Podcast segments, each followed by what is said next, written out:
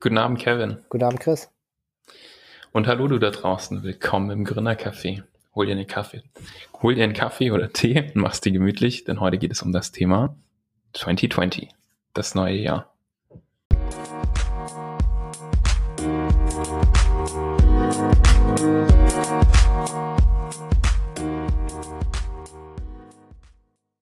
Ja, Kevin, du bist jetzt über die Feiertage und übers neue Jahr wohl nach Deutschland gekommen. Man hat es am Intro gehört. Guten Abend, Chris. Bist wieder in der deutschen Zeitzone angelangt. Ähm, erstmal willkommen und ein gutes neues Jahr hier zur 20. Folge im Jahr 2020. Haben wir ziemlich gut getimt. Ähm, wie war es für dich, wieder nach Deutschland zurückzukommen?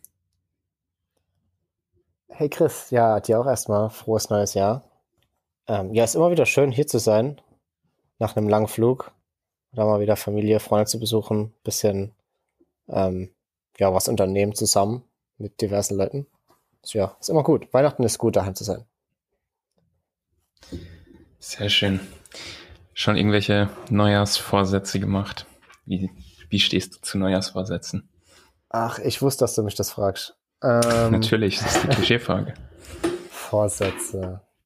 Ja, ich habe jetzt keinen Vorsatz so von wegen, mach dreimal die Stunde, drei Stunden pro Woche ähm, Sport oder so, was ja viele mhm. machen. Ähm, ich habe eher so ein, ein Leitthema pro Jahr, an dem mhm. ich mich dann orientiere und mir Ziele setze. Cool. Ähm, aber ich nenne es bewusst Leitthema, weil das halt leitet und nichts, was ich erreichen muss. Also so ein Neujahrsziel oder so, da könnte man ja nur verlieren. Aber mhm. so ein mhm. Leitthema, da gibt es nichts, was du, was du verlieren kannst. Ähm, und für dieses Jahr, was habe ich mir da vorgenommen? Ähm, ja, neue Dinge ausprobieren und viel lernen. Also Dinge ausprobieren, bei denen ich was lernen kann. Okay, das interessant. Ist so mein Ziel für dieses Jahr. Und bei dir? Ja, lustig, äh, dass du sagst mit einem Leitthema. Ich habe mir auch keine Neujahrsvorsätze so die direkt gemacht, wie man sie klassisch kennt, sondern auch eher so ein, eine Vision sozusagen für 2020 oder so ein ein übergreifendes äh, Thema. Auch nichts, was man jetzt äh, erreichen kann oder messen kann. Ähm, bei mir war es einfach äh, weniger Sorgen machen, beruflich, und mehr Privatleben. das war mein Leitsatz für 2020, an den ich versuche ich mich zu orientieren. Okay, wie, wie kommst du dazu? Also was wäre denn was Konkretes, was du machen kannst jetzt dieses Jahr? Hm. Also für mich wird sich beruflich sowieso ziemlich viel ändern, weil ich ähm, wieder zurück in ein Angestelltenverhältnis gehen werde. Das ist ein bisschen interessanter, bisschen ähm, außergewöhnlicheres Angestelltenverhältnis. Ich werde zusammen mit jemandem, äh, mit einem guten Kollegen von früher, ein Subunternehmen für ein größeres Unternehmen äh, gründen und bin dort der technische Leiter ähm, eines noch nicht vorhandenen Teams, das jetzt aufgebaut wird. Äh, und das heißt für mich ja neue Herausforderungen und vor allem auch wieder äh, angestellt sein, also andere andere Grundregeln, sage ich mal, wie jetzt in der Selbstständigkeit. Und ich möchte das auch nutzen, sozusagen zum Anlass, äh, mal wieder ein bisschen ja, runterzukommen, mir nicht so viel Gedanken und Sorgen zu machen, machen zu müssen, die man sich so irgendwie in der Selbstständigkeit macht, oder ich zumindest. Und deswegen passt es ganz gut zu meiner, zu meinem, zu meinem Ziel für das nächste Jahr, ähm, da ein bisschen mehr Ruhe reinzubringen. Das ist ja spannend. Denkst du, dass das anderen Freelancern auch so geht? Oder denk, denkst du, dass es viele Menschen gibt, die diesen Schritt machen, zurück von der Selbstständigkeit in die Festanstellung?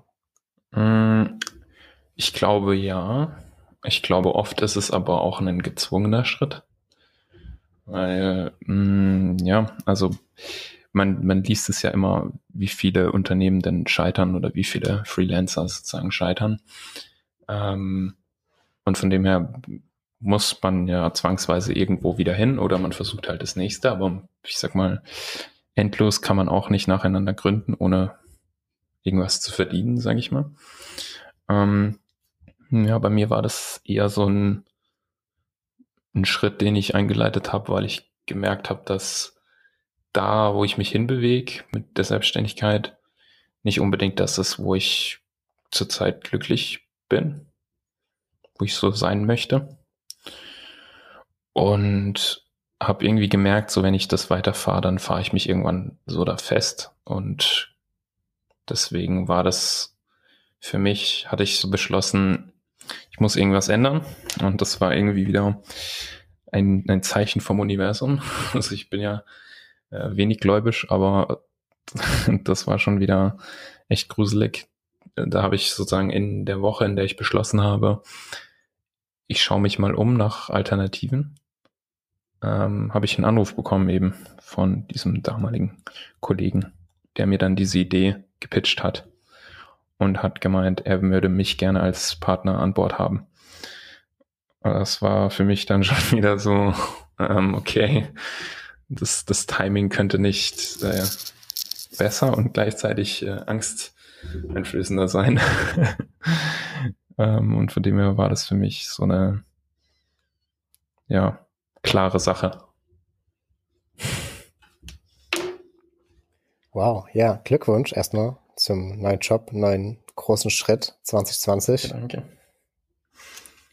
Hm, denkst du oder würdest du sagen, du bereust, dass du selbstständig geworden bist? Nee, absolut nicht. Ähm, ich würde auch, also einerseits bereue ich das nicht, weil ich jetzt in den letzten drei bis vier Jahren wirklich unglaublich viel gelernt habe und auch äh, in vielen Dingen ja einfach ins kalte Wasser gesprungen bin und ähm, versucht habe, schwimmen zu lernen. ähm, aber das hat mir wirklich dadurch, dass man alles selber macht und sozusagen einfach losläuft, hat man einfach super viel gelernt. Habe ich super viel gelernt. Und das würde ich nicht missen wollen. Und für mich, also das ist, ähm, glaube ich, ein Zitat von Jeff Bezos, ich bin mir nicht ganz sicher. Sowas in der Art wie, ähm, der hat praktisch das Regret Minimization Framework erfunden, indem er sozusagen sagt, er schaut, welche Entscheidungen er bereuen würde in fünf Jahren. Und ich hätte es eindeutig bereut, wenn ich nicht gesagt hätte, ich probiere es oder ich mache das. Und von dem her ähm, bin ich total froh, dass ich es gemacht habe. Und es wird auch so in meinem Gefühl her nicht die letzte Selbstständigkeit sein, oder das letzte Projekt, das ich so selbstständig angehe. Aber für mich ist jetzt aktuell einfach so nicht der richtige Zeitpunkt dafür, beziehungsweise andere Dinge, die besser passen. Und da finde ich es dann auch ganz wichtig, dass man ehrlich mit sich selber ist und sozusagen das, das einsieht und nicht irgendwie an was festhält, was gar nicht mehr das ist, was man wollte. Ja, da bin ich mal gespannt, was wir dann nächstes, in den nächsten Wochen und Monaten noch hören. Ähm, wir werden ja bestimmt ein bisschen mehr über deine, deine Festanstellung noch äh, reden können. Ja, ich werde auf jeden Fall berichten, äh, wie es läuft. Ich habe auch, ich habe schon äh, viele Ideen, weil ja, also ich habe richtig Bock darauf und ähm, das Coole ist halt, dass wir sozusagen ein Unternehmen aus dem, also von Grund auf wieder aufbauen. Und ich habe jetzt schon so Weihnachtsgeschenke und Bücher äh, durchgelesen, ähm, die so mit dem Thema ähm, ja, Aufbau von Unternehmen zu tun haben. Und habe da auch wieder viele Erkenntnisse gefunden, ähm, wie man, wie man einen Arbeitsplatz aufbaut, der ruhig ist, der gut funktioniert, wo die Leute produktiv arbeiten. Und ähm, das, ja, Buchempfehlung, ähm, WeWork Rework von ähm, David Heinemeier Hansen und Jason Fried. Ähm, das sind die beiden Gründer von Basecamp. Die haben da ein wirklich äh, sehr schönes Buch geschrieben, wo es darum geht, ähm, wie aktuelle ähm, Büros praktisch die Produktivität zerstören mit Meetings, mit Chats, mit ähm, irgendwelchen Open Space Offices und was man dagegen tun kann. Fand ich äh, alles sehr interessante Eindrücke und Ideen und man fasst sich schon an den Kopf, wenn man das durchliest, so wie uneffektiv eigentlich Büros zurzeit, also in den meisten Unternehmen sind. Kennst du das von dir so, dass du manchmal extra früh ins Büro gehst, damit du arbeiten kannst? Was ja total absurd ist, dass man extra früh ins Büro gehen muss, damit man seine Ruhe hat an dem Ort, an dem man eigentlich arbeiten sollte. Ähm, na gut, ich, also ich kenne natürlich das, die Herausforderungen, die du da beschreibst. Ich würde jetzt nicht sagen, dass ich extra ins Büro gehe zu einer bestimmten Zeit, in der weniger los ist. Ähm, ich denke, bei mir im Unternehmen ist es schon relativ angenehm zu arbeiten. Also wir haben Großraumbüro, aber es ist trotzdem eines der besseren, ähm, denen es jetzt nicht so laut ist. Die Leute nutzen tatsächlich oft den Meetingraum, wenn sie Meetings haben oder ähm, schicken sich eben Nachrichten, anstatt jetzt die ganze Zeit laut miteinander zu reden. Und das klappt ziemlich gut. Es ist schon ab und zu ein bisschen laut, also wenn man dann sagt, ich, hey, ich brauche jetzt wirklich Fokuszeit, um was zu schreiben, zum Beispiel, irgendeine Dokumentation oder ein Blogartikel oder sowas in der Art, mhm. dann hilft es auf jeden Fall, wenn man entweder von daheim arbeitet und vorausgesetzt daheim ist es leise, oder man schreibt eben, man kommt ein bisschen früher ins Büro für diese eine Tätigkeit oder macht die zumindest als erstes im Morgen, wenn weniger Leute im Büro sind. Oder ich habe auch schon mal manchmal Dinge an einem Sonntag dann gemacht, ähm, die wirklich Fokuszeit gebraucht haben. Wobei die konkrete Sache, die ich mir jetzt gerade, an die ich mich gerade erinnere, hat jetzt auch nichts direkt mit der Arbeit zu tun, eher dann so die persönliche Karriere. Ähm, ja. Okay. Hast du denn irgendwelche großen Dinge, die du 2020 so geplant hast, die du angehen möchtest? Hm, jetzt versuche ich mal dran zu erinnern. Ich habe natürlich äh, Ziele gesetzt für die nächsten Monate. ähm, eins ist auf jeden Fall ganz viel Skifahren. Okay. Das ist weit oben in meiner Liste. Und in Kalifornien kann man tatsächlich richtig gut Skifahren gehen. Ähm, was manche Leute auch überraschen dürfte. Wo gehst du dann hin? Ähm, in Yosemite? Äh, Tahoe heißt das Skigebiet. Okay. Ja, oder die Skiregion, ja. Das ist die nächste an. Da San waren wir ja schon zusammen. Genau, ja. Nicht zum Skifahren, aber kalt, kalt war trotzdem. trotzdem. Wir sind äh, bei den äh, netten Leuten, in denen, wo wir im Airbnb waren, äh, jetzt bekannt als die Crazy Germans, die bei eiskaltem Wetter im, im Seebaden waren. Ja, ja, das stimmt. Wir waren, wir waren da in diesem, da bin ich tatsächlich nochmal hingegangen zu diesem Spot, weil meine Freunde da auch hin wollten, weil das halt so ein mhm. bekannter Platz ist. Ähm, und ja, da waren wir schwimmen. Und tatsächlich war ja noch eine andere Frau im Wasser, aber die ja, war auch deutsch. Das, das war total lustig. Wir kommen dahin, keine Sau im Wasser, weil es wirklich eiskalt ist. Und dann eine Frau war auch, war auch im Wasser. Und dann später haben wir gehört, dass es auch eine Deutsche war. Also vielleicht äh, ja. hat es doch was. Es, es war auch das erste Wochenende, an dem es geschneit hat. In Tahoe. Wir waren ja auf dem, auf dem, wie hieß er? Mount genau, Rose. Ja und waren ein bisschen wandern und plötzlich hat es geschneit. Und Chris war natürlich nicht warm genug angezogen. Nope. ich, ich, war nur im Kalifornien-Urlaub. Ich war nicht vorbereitet auf Schnee in Kalifornien. ja. Was, was steht dieses Jahr an? Du hast gesagt, du willst ruhiger angehen, aber hast trotzdem ein Reiseziel? Ähm, ich habe noch kein Reiseziel, noch, weil ich noch kein, keine wirkliche Planung so urlaubsmäßig gemacht habe oder wo ich hin will. Ähm, so ganz grob im Raum steht mal äh, Wandern mit meinem Vater, weil ich das mal machen will. Ähm, wollte ich schon ewig mal machen und er geht immer sehr viel wandern. Und bisher habe ich es immer irgendwie aufgeschoben, aber ja, ich will einfach gerne mal mit ihm wandern gehen. So in den Alpen irgendwo. Oder vielleicht sogar über die Alpen, aber da weiß ich nicht, ob das konditionstechnisch bei mir passt. Muss ich mal schauen, ein bisschen trainieren vorher noch. hm, ja, und ansonsten steht noch nichts äh, so wirklich geplant im Raum. Ich würde gerne irgendwie noch mal in die USA, aber weiß nicht, ob das zeitlich und so weiter funktioniert. Ich möchte auch irgendwie nicht mehr so viel fliegen. Hat es einen bestimmten Grund? Ja, also hauptsächlich ja Umweltgründe. Also ich habe nichts gegen Fliegen. Ich habe auch keine Flugangst oder sowas. Ich mag das sogar sehr. Ähm, aber ich versuche das ein bisschen zu reduzieren, womöglich. Ja, wo wir jetzt vom Thema, äh, wo wir es vom Thema Umwelt haben, lass uns mal ein bisschen rauszoomen. Was passiert denn dieses Jahr und dieses Jahrzehnt? Was steht da Tolles an und nicht so Tolles? Puh, okay. Was, was steht Großes an? Hm.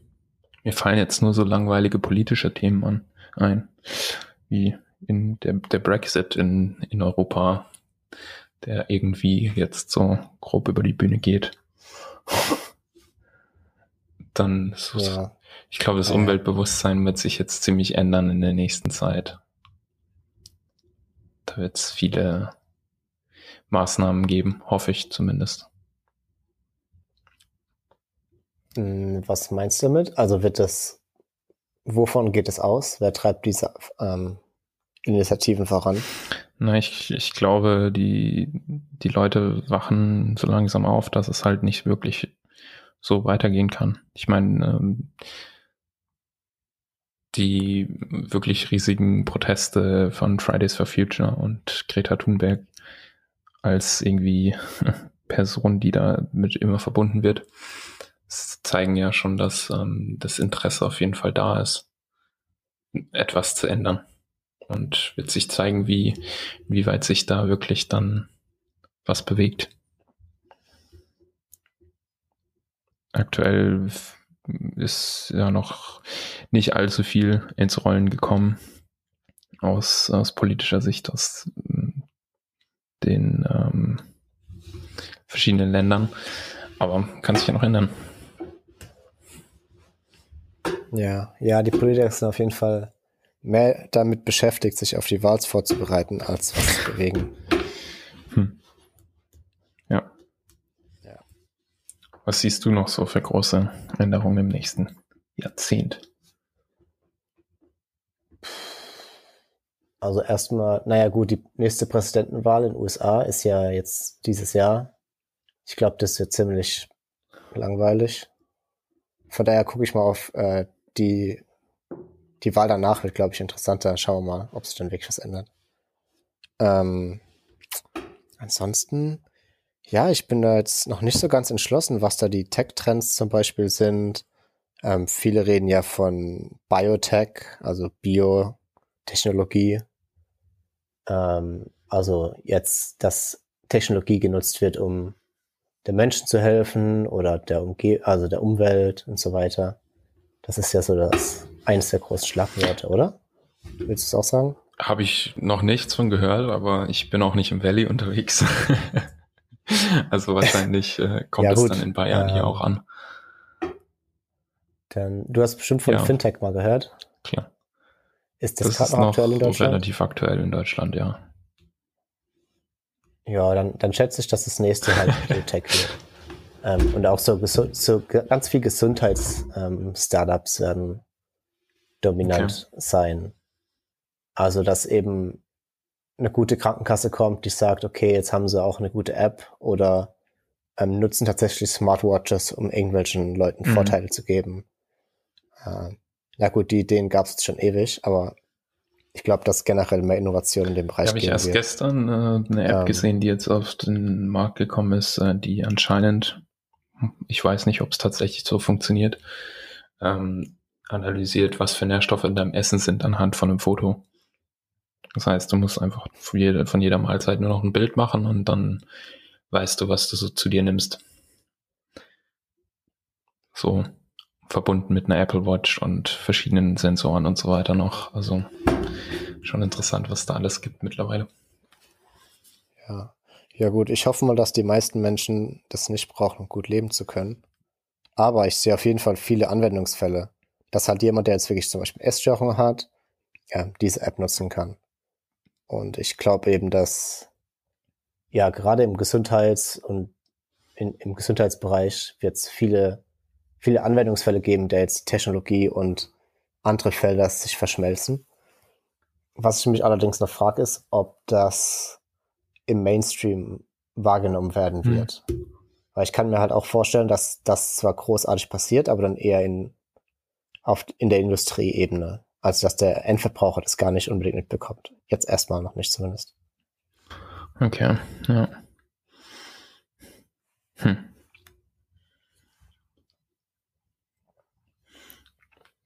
Andere Trends, ja. Autonomes ja, Fahren auch noch ansprechen. Wird wahrscheinlich auch noch nicht passieren. Da bin ich mal gespannt, was in, was, was in Deutschland passiert. Ob Deutschland sich das entgehen lässt mit endlosen Debatten über Gesetze und Bestimmungen oder ob es Deutschland hinbekommt, da irgendwie mal eine schnellere Regelung zu finden, sodass die deutschen Automobilkonzerne mal wieder ähm, vorne mitspielen können und nicht zurückrutschen. Ja. Ja, also vor dem autonomen Fahren kommt ja sicherlich erstmal noch Automatikgetriebe und Elektroauto. Da bin ich mal gespannt. Tesla öffnet dieses Jahr in äh, Berlin eine, mhm. eine, Gigafactory und kann dann Batterien, oder? Ich glaube, es ist eine Fa ähm, Fabrik für ich Batterien. Auch, ja ähm, ja, irgendwie im Mai rum werden die die bauen. Und das ist dann natürlich äh, auch interessant für deutsche Ingenieure, dass man dann tatsächlich dafür Tesla oder mit Tesla arbeiten mhm. kann. Ähm, Im Land der wunderschönen deutschen Autos. Ja, ich bin, ich bin wirklich gespannt, was sich äh, da noch tut. Also ich, wenn ich so rumhöre hier, wenn ich mit den Leuten rede, sind sehr viele erstaunlich kritisch gegenüber autonomem Fahren. Ähm, sehr viele sind überhaupt nicht davon überzeugt, dass Autos besser fahren können als Menschen. Auch wenn mittlerweile Millionen von Testkilometern was anderes behaupten. Auf, dies, auf dieses Argument äh, höre ich dann oft, ja gut, das ist von Tesla und ähnlichen in Kalifornien bei breiten Straßen und immer Sonnenschein getestet worden. Aber in Deutschland mit kleinen verwinkelten Gassen bei Regen funktioniert es doch nicht. Und da bin ich, ich glaube, autonomes Fahren wird in Deutschland weniger an der Technologie als an den Menschen scheitern oder beziehungsweise zu kämpfen haben. Ja. Wie, wie ist da die ähm, Resonanz in Kalifornien? Wie stehen die Leute dort zu autonomem Fahren? Also nicht die Medien, die das ja entweder zerreißen oder hochhypen, sondern wirklich die Leute, mit denen man so redet einfach. Ja, ähm, na gut, ich lebe da jetzt auch nicht in einem sehr repräsentativen äh, Umfeld. äh, ich denke, die meisten Leute würden das okay finden, wenn das Auto halt da durch San Francisco fährt und man dann selbst nichts machen muss die meisten Leute nehmen eh schon nur noch Uber und Lyft, also Dienstleister wie Taxis, die einen durch die Gegend kutschieren, weil sich ein Auto zumindest in der, im Zentrum der Großstadt nicht mehr lohnt für die meisten Menschen. Ähm, außerhalb, ja gut, ich vermute mal, die meisten Menschen, ja, die haben nicht so wirklich eine Meinung, aber es haben eher Angst davor. Ähm, aber ich, ich glaube, das generelle Bild ist auch eher, dass es nicht als sonderlich realistisch angesehen wird, dass wir autonome, selbstfahrende Autos in naher Zukunft mhm. haben werden. Auf den Hauptstraßen. Also jetzt klar, irgendwie auf dem Golfplatz, dass da so ein Caddy alleine rumfährt oder dass man ähm, Autos, die in einem, an, auf einem Firmengelände durch die Gegend cruisen, das, also, das gibt's ja schon. Aber dass jetzt wirklich jemand damit über die Autobahn rast für fünf Stunden, kann ich mir nicht wirklich vorstellen ähm, für die nächsten fünf Jahre. Okay, krass. Ja. Also nicht als Mehrheit, da wird es mal vereinzelt was geben, aber ja. Ähm, ja. Okay. Ja, also ich bin dann zumindest in den USA ein bisschen zuversichtlicher. Ich glaube schon, dass sich das ähm, bisschen mehr durchsetzen wird. Natürlich nicht die Mehrheit, aber schon ähm, vereinzelt Autos auf den Straßen zu finden sein. Ja. Wo niemand mehr Also eine, eine Sache, die es auch, eine Sache, die es auch schon gibt, das sind eben diese selbstfahrenden LKWs. Ich glaube, das hat auf jeden Fall eine große Chance, dass halt so wirklich stu stupide ähm, Trucker-Jobs, die werden auf jeden Fall ersetzt. Also das, da habe ich auch schon eine Reportage gesehen, dass die, die ähm, Truckfahrer selbst also nicht denken, dass das Sinn macht, nicht den Job zu ersetzen. Dafür sind die, die Fahrten einfach zu vorhersehbar. Mhm. Ähm, ja. Vielleicht ist noch jemand hinterm Steuer, aber dass die Fahrer wirklich selbst noch großartig fahren müssen für so 10 Stunden Fahrten, 20 Stunden durch die USA, das, also das lässt sich einfach ersetzen. Und ich glaube, da wird auch, es wird relativ Ja, ich meine, das hat auch in dem Fall echt Vorteile, so für zumindest die Logistik, weil ähm, wenn du einen menschlichen Fahrer benutzt, muss der natürlich Pause machen. Logisch. Äh, ein autonomer LKW kann theoretisch die ganze Zeit durchfahren. Lauter so Dinge. Und ja, das wird sich, da wird sich in Zukunft auf jeden Fall was ändern. Ähm, was mich ja immer wundert, ist, dass, äh, dass in Zügen noch Zugführer drin sitzen. Ähm, in, in einem Fahrzeug, das auf Schienen fährt. Finde ich wirklich äh, interessant. Weil das stelle ich mir überhaupt nicht schwer vor zu automatisieren. Oder ja, das hat bestimmt, woran könnte es liegen?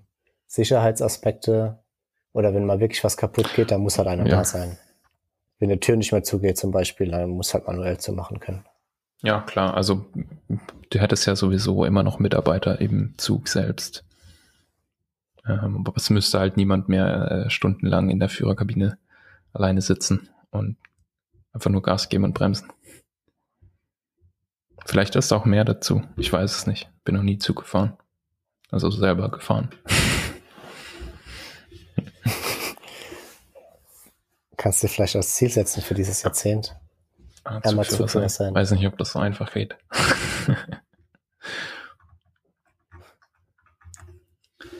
Was ist denn so dein hm. Fazit vom letzten Jahr? Bist du zufrieden mit dem, was passiert ist? Ja, ich kann mich nicht beklagen. Ich bereue nichts, aber läuft gut. Ich bleib noch, wo ich jetzt bin, erstmal ein bisschen arbeitstechnisch. Ähm, ich habe auch auf jeden Fall angefangen, mich eher so ein bisschen auf Freizeitleben wieder ein bisschen mehr zu fokussieren und eben Dinge auszuprobieren in der Freizeit, ein bisschen mehr aufs Sozialleben achten und weniger auf die Karrierefokus legen. Ähm, ja, das hat gut geklappt. Ich kann mich ja nicht beklagen. Generell die letzten, jetzt, letzten Jahrzehnte, also ich wüsste nicht, warum sich da Leute beklagen sollen. Uns geht's allen ziemlich gut. Doch, Findest du nicht? stimme ich dir ganz, ganz zu, auf jeden Fall. Ähm, ja, bei mir war es ähnlich. Also nichts zu, ähm, nichts zu beklagen. Es war, war jetzt ein anstrengendes letztes Jahr und deswegen, ja, ich freue mich auf ein hoffentlich ruhigeres 2020 und ich bin zuversichtlich, aber hatte jetzt auch keine, keine ähm, Regrets für letztes Jahr.